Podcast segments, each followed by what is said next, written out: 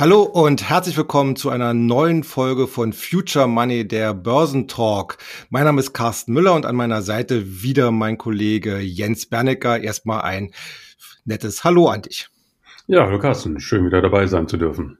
Ja, hier an dieser Stelle schauen wir ja wie gewohnt immer auf das, was in der zurückliegenden Börsenwoche an wichtigen Fakten geschaffen worden sind, ob es neue Tendenzen und Perspektiven gibt. Und natürlich wagen wir auch schon einen Ausblick auf die nächste Börsenwoche.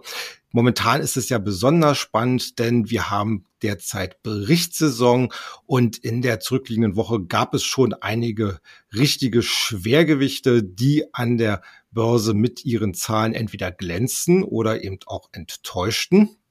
Aber bevor wir hier ins Detail gehen, sprechen wir natürlich erstmal, wie sich die Börse überhaupt in der zurückliegenden Woche schlagen konnte. Wir hatten ja am Freitag einen sehr starken Tag, zumindest an der Wall Street, was dazu geführt hat, dass zum Beispiel der Dow Jones Index inzwischen über seine 50-Tage-Linie gehüpft ist. Beim S&P 500 ist es noch nicht ganz so weit, aber wenn man mal so die Tendenz sich anschaut, äh, da würde ich eigentlich darauf tippen, dass wir dieses Ereignis vielleicht sogar in der nächsten Woche auch hier in diesem marktbreiteren Index sehen können. Ja, Jens, gleich die Anfangfrage an dich. Wie schätzt du denn die derzeitige Stimmungslage an der Börse ein?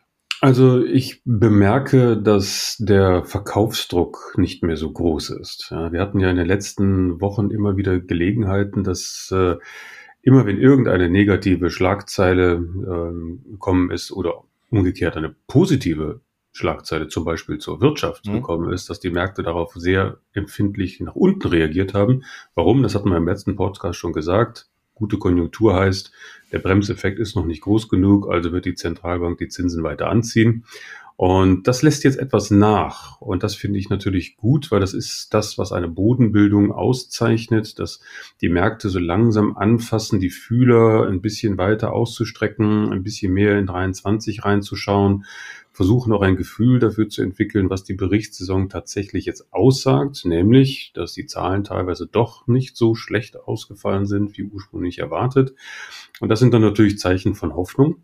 Und äh, die Börse ist ja nach wie vor ein Antizipationsmechanismus, mhm. äh, Antizipationsmechanismus. Und ähm, das heißt auch, dass der Markt irgendwie doch gesund ist. Ja. Und das, äh, glaube ich, wird sich jetzt auch in den nächsten Wochen und Monaten noch etwas fortsetzen, denn statistisch haben wir recht gute Chancen auf eine Herbstrallye oder eine Weihnachtsrallye. Also das sieht gar nicht so schlecht aus. Mhm weil wir eben im Vorfeld schon stark gesunken waren. Also insofern blicke ich jetzt mal ähm, etwas äh, besser gelaunt äh, in die letzten äh, zwei Monate des Jahres und würde erwarten, äh, dass es jetzt nicht unbedingt nochmal zu neuen Störfeuern kommt. Hm.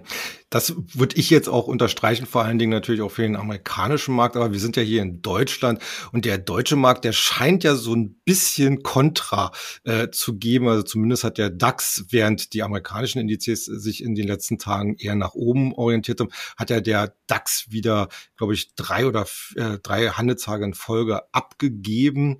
Äh, wird eigentlich Deutschland und wird der deutsche Kapitalmarkt wieder so zum absoluten Nachzügler in Europa und in der Welt angesichts der derzeitigen, ich sag mal auch politischen und volkswirtschaftlichen Lage?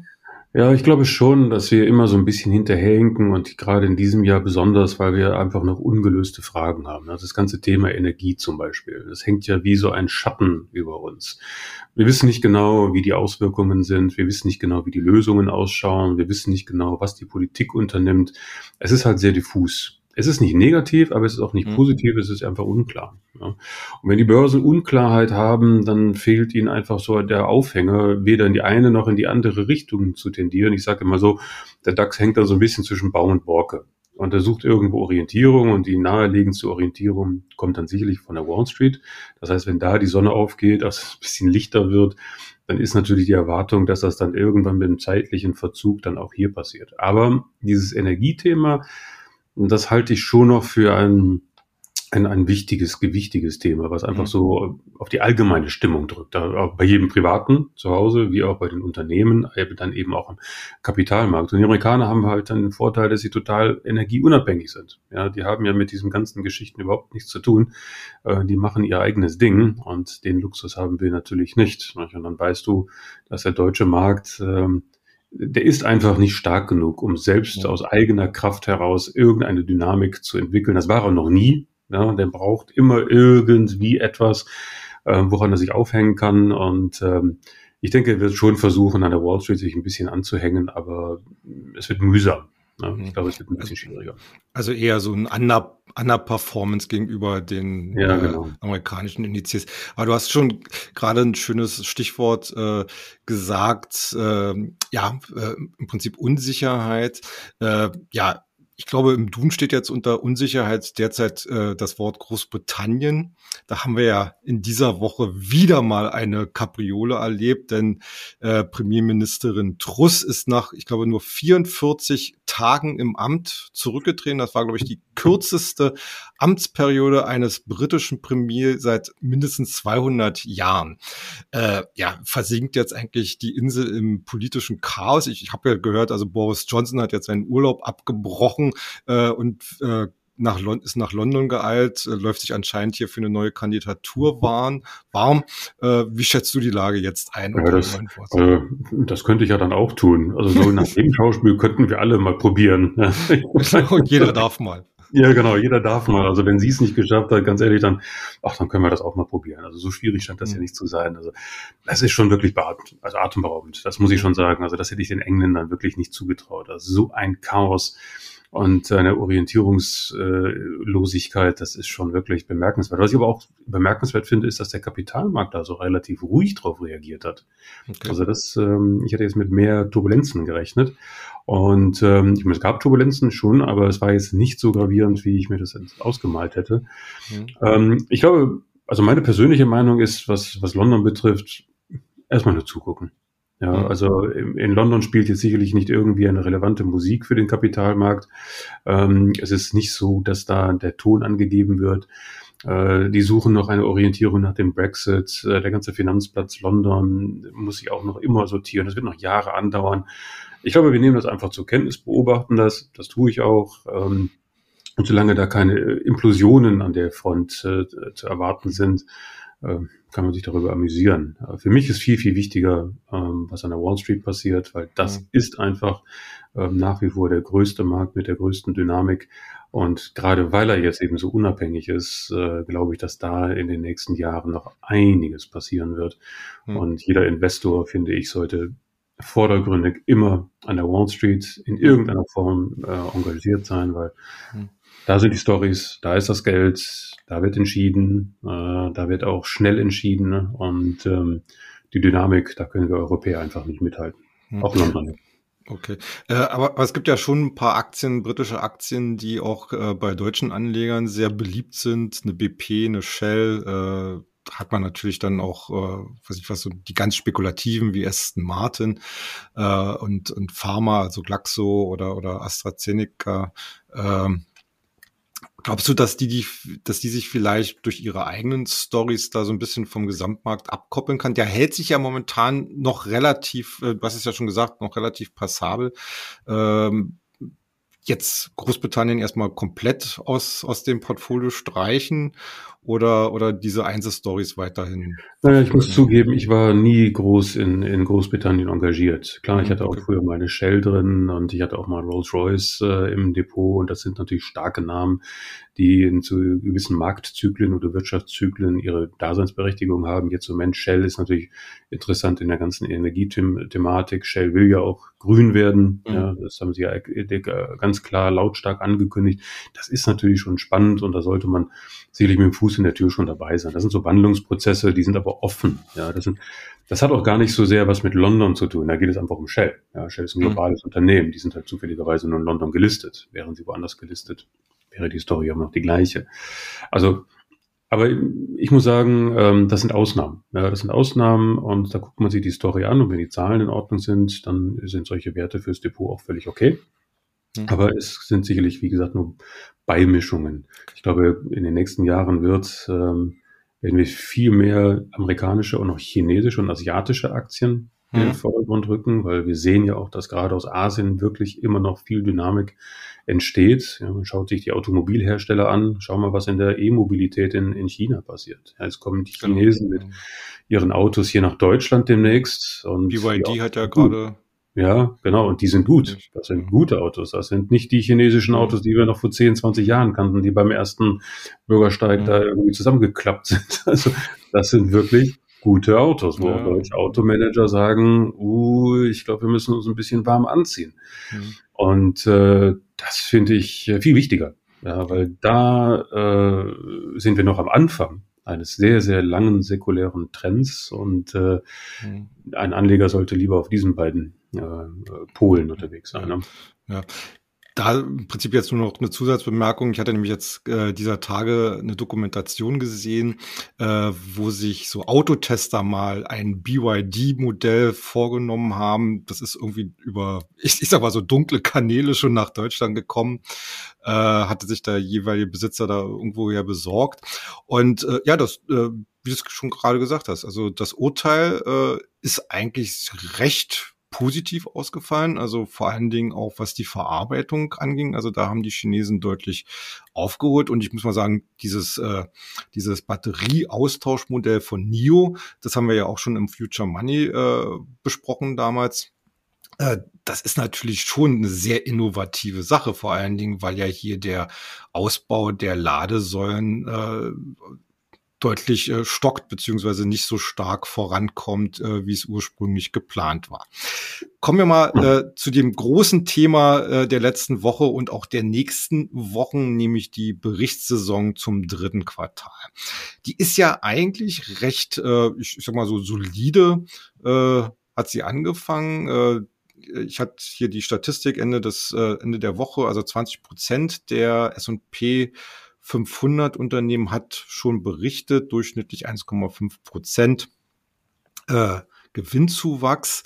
Äh, das ist natürlich jetzt erstmal noch unter den bisherigen Erwartungen in der Gesamtheit, aber wir hatten ja so ein paar Highlight-Aktien, die richtig positiv überraschen konnten. Unter anderem Netflix. Netflix war ja, ich sag mal so vor einem, zwei Jahren gab es ja schon manche, die Netflix sozusagen für, für, für tot erklärt haben, weil Disney so mit solch einer Macht und Wucht in den Streaming-Markt reingegangen äh, war. Und äh, Netflix hatte ja selber auch äh, dann zwischendurch einige Schwächen gezeigt. Jetzt scheint es wieder, äh, ich sag mal so, die Kehrtwende zu geben. Was sagst du zu den Zahlen? Also die Zahlen waren tatsächlich überraschend gut, durchweg, äh, sowohl bei den Abonnentenzahlen äh, besser als erwartet, äh, auch beim Gewinn je Aktie und auch beim Umsatz. Und das zeigt eigentlich, dass es im Kern ja um Inhalte geht. Ja, es ist äh, ein Wettbewerb und wird auch ein Wettbewerb der Inhalte bleiben. Und jetzt mhm. ist es so, dass Netflix da ja jetzt nicht geschlafen hat. Die haben in den letzten Monaten wirklich tolle neue Inhalte geliefert und produzieren auch wirklich fleißig weiter. Und ich bin ja auch Netflix-Schauer und muss sagen, ähm, die Qualität nimmt zu. Mhm. Definitiv. Ja. Das heißt nicht, dass sie bei anderen nicht zunimmt. Auch Disney äh, hat hervorragende Inhalte und das ist auch eine Frage des Geschmacks, was man sucht. Nicht? Ähm, möchte man lieber Filme haben oder möchte Dokumentare haben oder Serien haben oder ja, wie auch immer. Ja. Und Content counts. Und Netflix wird sicherlich in den nächsten Jahren auch wieder durch Inhalte punkten und es hat es ja auch geschafft, wieder neue Abonnenten zu generieren. Die Börse war immer noch so ein bisschen auf dem alten Pfad unterwegs, dass Netflix sozusagen den Markt dominiert, aufräumt und andere nicht mitziehen. Und äh, das ist ja jetzt nicht mehr der Fall. Es gibt also sehr viele Stream Streaming-Dienste. Es werden auch viele nicht überleben. Aber ich glaube, Netflix, Disney, ähm, Amazon, das werden die großen drei bleiben. Ja, und die werden mhm. sicherlich in den nächsten Monaten, Jahren sich noch einiges einfallen lassen, äh, was sie tun können, um den Cashflow zu stabilisieren. Bei Netflix kommt ja jetzt das ganze Werbethema hinzu. Ähm, da gibt es kritische Stimmen, aber ich finde das jetzt nicht so dramatisch. Man muss schauen, wie die, wie die, ähm, äh, wie die Relationen sind ja, zwischen Content und Werbung und was für Werbung und so weiter und so fort. Also das sehe ich jetzt im Moment noch ziemlich entspannt. Ähm, und Netflix wächst immer noch. Ja, also mhm. ähm, Netflix, wie du eben sagtest, ist tot gesagt worden, nur weil die Wachstumskurve sich etwas abgeflacht hat. Also es gab ja keine richtigen Nettoverluste hm. in, in global gesehen. Und äh, nur nach der Pandemie gab es natürlich Leute, die gesagt haben, naja, jetzt habe ich keine Zeit mehr, um Netflix zu gucken, äh, dann brauche ich auch das Abo nicht mehr, ich muss jeden Tag wieder zurück zur Arbeit und so weiter und so fort. Aber Netflix wächst noch und wird auch weiter wachsen, auch in Märkten, wo es jetzt noch nicht so mhm. stark ist, Lateinamerika und Asien zum Beispiel. So, und dann schaut man sich den Chart an. Ja, was haben wir dann in Netflix? Wir haben da den Absturz gehabt, dann gab es eine kleine Bodenbildung und jetzt mit den Zahlen gibt es so diesen Sprung nach oben. Ähm, da könnte man schon sagen, das ist so der Ausbruch aus der kleinen Seitwärtsbodenbildung unten. Und ich würde, so wie wir es auch im Future Money geschrieben haben, auf jeden Fall dafür plädieren, dass man sich ein paar Netflix-Aktien ins Depot legt und einfach jetzt mal von Quartal zu Quartal abwartet, äh, was sich da entwickelt. Und ich glaube schon, dass das einer der heißesten Turnaround-Spekulationen für 2023 werden kann. Also ich fand es schon auch äh, bemerkenswert, nicht nur, dass man im eigentlich gesättigten amerikanischen Markt äh, ein positives Wachstum geschafft hat bei den Abozahlen, sondern äh, dass man auch vor allen Dingen auf den internationalen Märkten so eine äh, doch eine deutliche Wachstumsdynamik wieder hinbekommt. Also ich glaube, drei Viertel der Abonnenten, Netto-Abonnentenzuwächse kamen aus äh, den ausländischen Märkten. Eine zweite Aktie, die äh, positiv überrascht hatte, äh, war AT&T. AT&T ist ja ein Telekom-Urgestein, ähm, hat ich sag mal so, äh, in früheren Jahren das eine oder andere Mal auf Irrwegen äh, spazieren gegangen. Stichwort äh, Time Warner beziehungsweise dann Warner Media. Also der, der damalige Vorstandschef, der wollte ja eigentlich äh, die Symbiose von Infrastruktur, was ja das Kerngeschäft von AT&T immer war, mit Content schaffen, hat nicht funktioniert. Äh, Warner Media ist ja dann an, äh, ausgelagert und mit Discovery ähm, verschmolzen worden. Jetzt äh, neue Ergebnisse, die auch äh, über den Erwartungen lagen.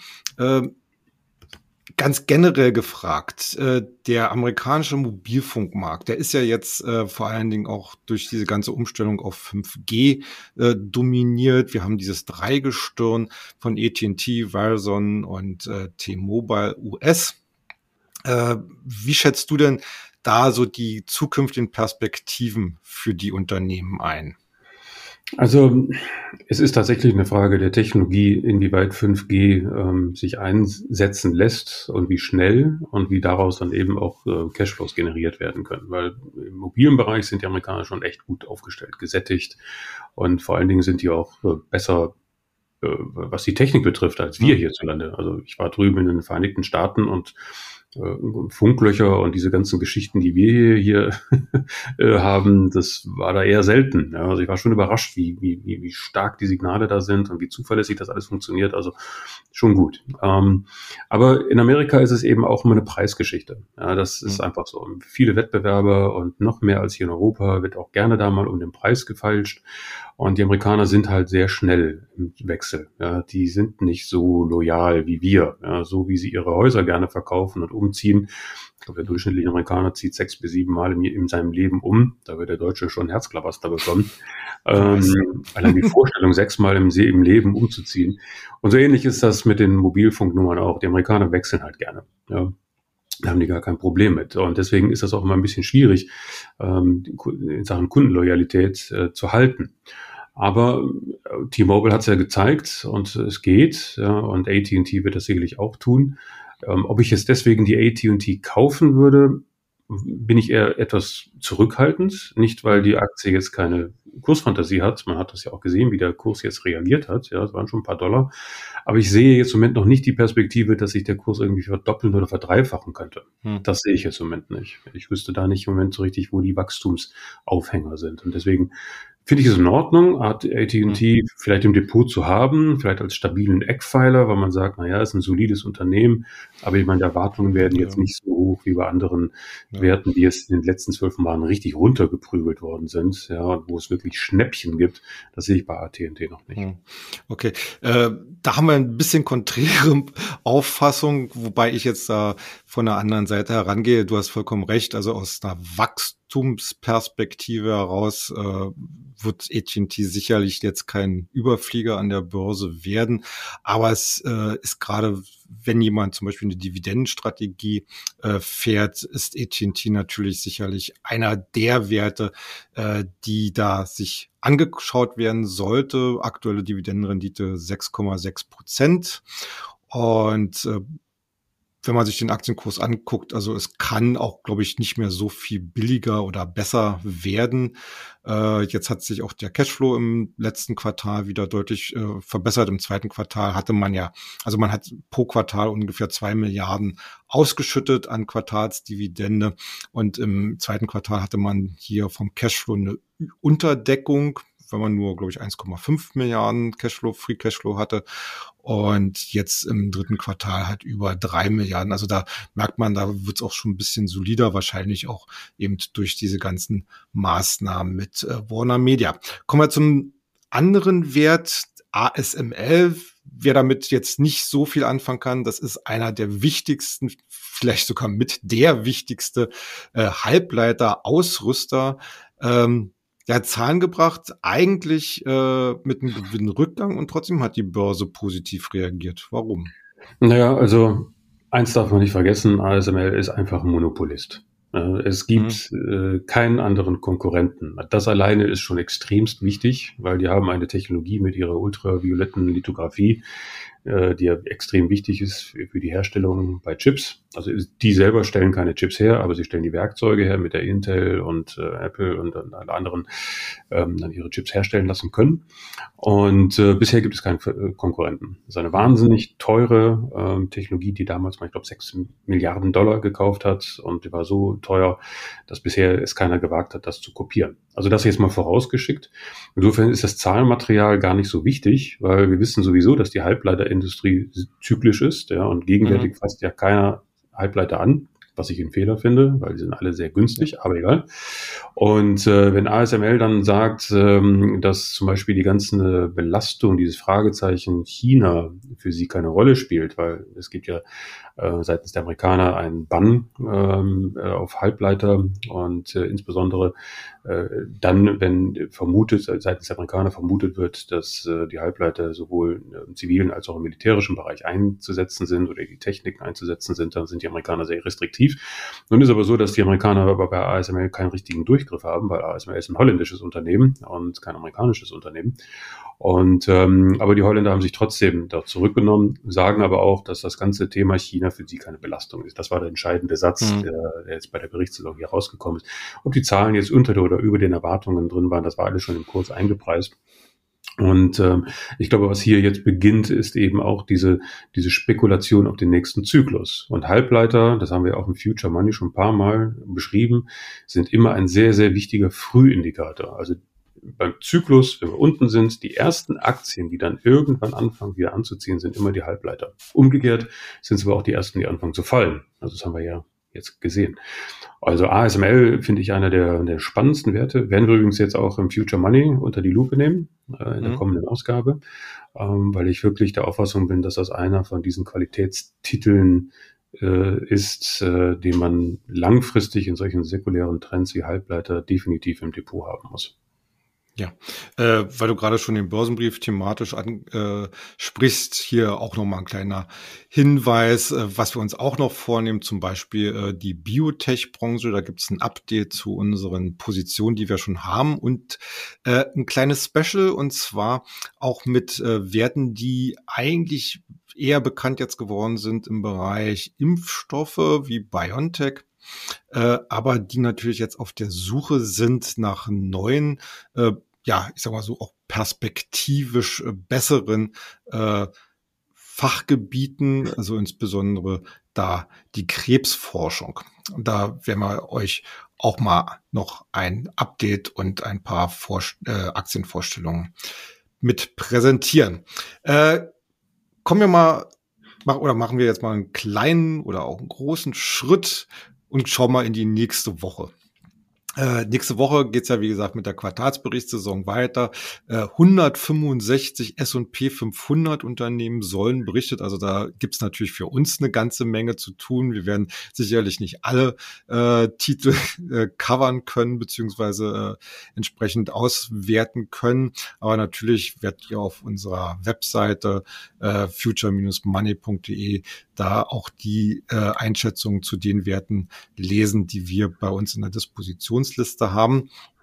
Aber ich möchte auch eigentlich noch mal auf einen ganz anderen Termin zu sprechen kommen, denn am nächsten Donnerstag ist die nächste EZB-Sitzung. Und das heißt, es wird irgendeine Zinsentscheidung geben. Äh, ganz genau weiß es bisher keiner. Ich habe mal geguckt, bei FactSet äh, wird derzeit nur eine Steigerung um 25 Basispunkte äh, angegeben in der entsprechenden Prognosetabelle. Halte ich persönlich für vollkommen zu kurz gegriffen. Was, was ist deine Prognose? Ja, ich halte unter den Gesichtspunkten der, der reinen Inflationsbetrachtung wäre das weniger aggressiv, als was die Amerikaner machen. Ähm, aber wir hatten das Thema ja auch schon mal hier diskutiert. Es ist natürlich aus Sicht der EZB auch nicht so ganz einfach, weil Europa eben ein vielschichtiges Konglomerat von unterschiedlichen mhm. Volkswirtschaften ist, manche stärker, manche schwächer. Ähm, das hat man in Amerika natürlich nicht. Und der amerikanische äh, Zentralbankchef, der kann es sich auch leisten zu sagen, wir machen jetzt hier mal den Full Stop, weil ähm, dann kommen wir auch gemeinsam wieder raus. Das ist in Europa nicht so einfach. Wenn wir also hier zu stark an der Zinsschraube drehen würden, dann läuft die EZB natürlich schon Gefahr, dass sie strukturell schwächere Länder, gerade der Süden, Italien, Spanien, Portugal, äh, wirklich in Schwierigkeiten bringt. Und äh, das würde dann natürlich schon wieder mal zu politischen Spannungen innerhalb des ganzen Euro-Konstrukts führen. Und das ist halt die Schattenseite dieser ganzen Euro-Konstruktion, dass man eben unterschiedlich starke Volkswirtschaften hat, aber man hat eben nur einen Zins. Ja. Und das ist ja schon vor 20 Jahren, haben wir schon gesagt, naja, es wird irgendwann mal die Zeit kommen, dann wird das schwierig. Und diese Zeiten haben wir jetzt wieder. Wir hatten ja das ja schon mal und jetzt wieder. So wird es wahrscheinlich auch immer bleiben. Das heißt, die EZB wird immer weniger Handlungsspielraum sehen, als, ähm, als tatsächlich äh, ein Ökonom äh, es verlangen würde. Weil jeder Ökonom würde jetzt sagen, bei den Inflationsraten muss man mal richtig auf die Bremse treten, sonst galoppiert die Industrie davon. Ja, hm. Lohnpreisspirale etc. Ähm, aber wie gesagt, das ist nicht so ganz einfach. Und sie bewegt sich da immer ganz, ganz vorsichtig. Sie will diszipliniert sein, sie will die richtigen Signale schicken, aber sie will jetzt auch nicht ähm, einzelne Teile Europas also wirklich in, in Schwierigkeiten bringen. Weil deswegen wird das immer so ein, so ein vorsichtiges Dahintapsen sein. Und ich glaube, auch an der Front wird es eher so sein, dass unsere Inflationsrate, die Entwicklung hängt ja jetzt im Moment an dem Energiethema maßgeblich und dann auch Lieferketten und die Turbulenzen, die wir aus den Lockdowns China und, und, mhm. so hatten. Und das ist ja absehbar, dass sich das schon relativiert. Also wir sehen es ja zum Beispiel schon im Gaspreis. Ja, der Gaspreis mhm. ist ja schon zurückgekommen. Ja, und ähm, das wird sich auch im nächsten Jahr nochmal relativieren. Und ich glaube, in dem Moment, wo erkennbar ist, dass der Inflationsdruck etwas nachlässt, also die Kurve da auch abflacht, also von sinkenden Inflationsraten nächstes Jahr will ich jetzt noch gar nicht sprechen, obwohl ich das persönlich glaube, aber im Moment habe ich noch keinen Aufhänger dafür. Ähm, und deswegen wird die Zentralbank eher versuchen, so vorsichtig da durchzusegeln und so wenig Kollateralschäden wie möglich zu verursachen. In Märkten wird das nicht gefallen. Da werden wir alle sagen, ah, das ist zu wenig, das ist zu wenig, aber ist auch kein einfacher Job. Also ich erwarte genau das, was Sie angekündigt haben. Und dann werden die Börsen sagen, naja gut, muss man halt irgendwie mit leben. Ja. Ja, ja, ein heikles Thema werden Sie ja sicherlich auch noch äh, anfangen müssen, richtig zu diskutieren, das Thema der Bilanzsumme. Also bei der FED, äh, um mal das mal zu vergleichen, äh, 8,7 Billionen Dollar Bilanzsumme bei der US-Notenbank. In den letzten zwei, drei Monaten hat man hier so einen kleinen Abwärtstrend oder Trendchen gesehen. Äh, die EZB-Bilanz liegt momentan bei 8 Billionen, nee, bei doch bei 9 Billionen Euro. Also äh, da muss sie natürlich, glaube ich, auch langsam mal an das Thema ran. Und das ist, denke ich mal, für die, für die äh, Märkte aus Sicht Liquidität äh, vielleicht sogar noch das größere Problem als vielleicht der Zins, oder?